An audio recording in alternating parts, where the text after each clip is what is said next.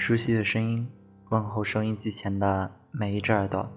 每晚用文字和声音陪伴你，欢迎来到路过你的我的，这里是荔枝 FM 幺九四零四幺七，我是主播小雨。在这个你听不到世界上其他声音的这个时刻，欢迎和我一起来到青葱时光，一起倾听自己内心的声音。起床刷朋友圈的时候，大半个朋友圈都在晒宋仲基、宋慧乔结婚的消息。我内心的第一个反应就是，他们什么时候谈的恋爱？或许有一些爱情，它不需要你高调的说出“我爱你”这三个字，也不会被爱情的冲动冲昏了头脑，而是选择慢慢来。在这些漫长的岁月当中。足够时间看清楚对方是否是适合携手走下去的人，也难怪他们俩的经纪公司均表示，结婚并非是两个人的事情，必须要和家族会面等等慎重的情况。我看过太多明星结婚的喜讯，只有他们俩成熟的将这份爱情延续到两个家庭上。这无疑是一种稳扎稳打的爱情。我想，当初《太阳的后裔》之所以那么火爆，之所以能够唤醒数不胜数的少女心，是因为在这部戏剧后，他们两个也随着剧情的发生，在荧幕当中谈起了恋爱吧。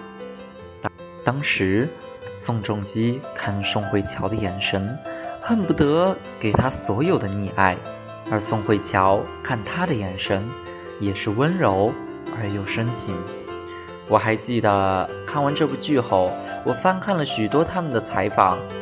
虽然宋仲基比宋慧乔小四岁，虽然宋慧乔出道时宋仲基可能还在读着小学，但是这两位看似差距很大的人对对方的评价。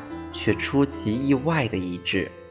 宋仲基说：“我们的个性很相似，十分合拍，也很有默契和共同语言。”而宋慧乔也恰好给予了相同的评价。两个人颜值和事业上的对等，再结合这份个性的相同与默契，或许就是我们所艳羡的势均力敌的爱情吧。是啊。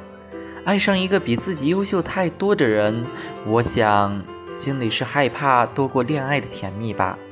他只要几个小时没有联系你，你心里的不安全感就会让你惴惴不安。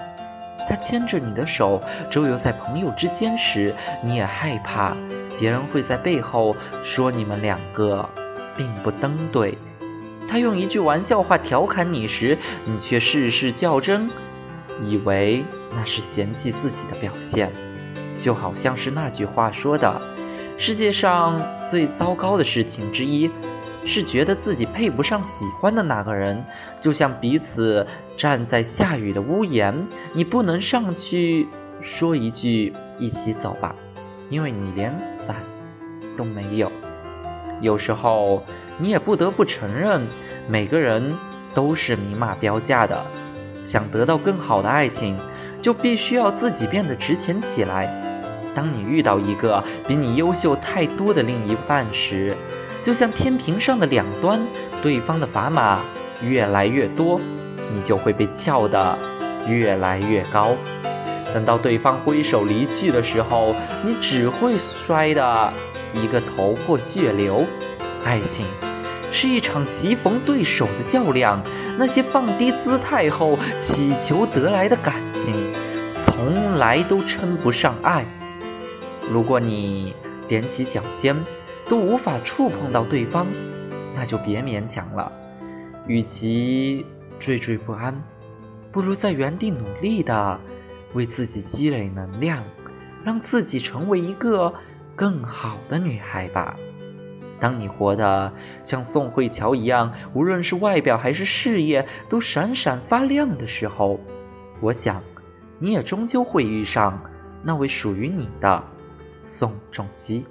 所以，要相信自己，值得更好的爱情，不是吗？Hello，我是小雨，每晚用温暖的时光陪伴你。我们下期节目再见。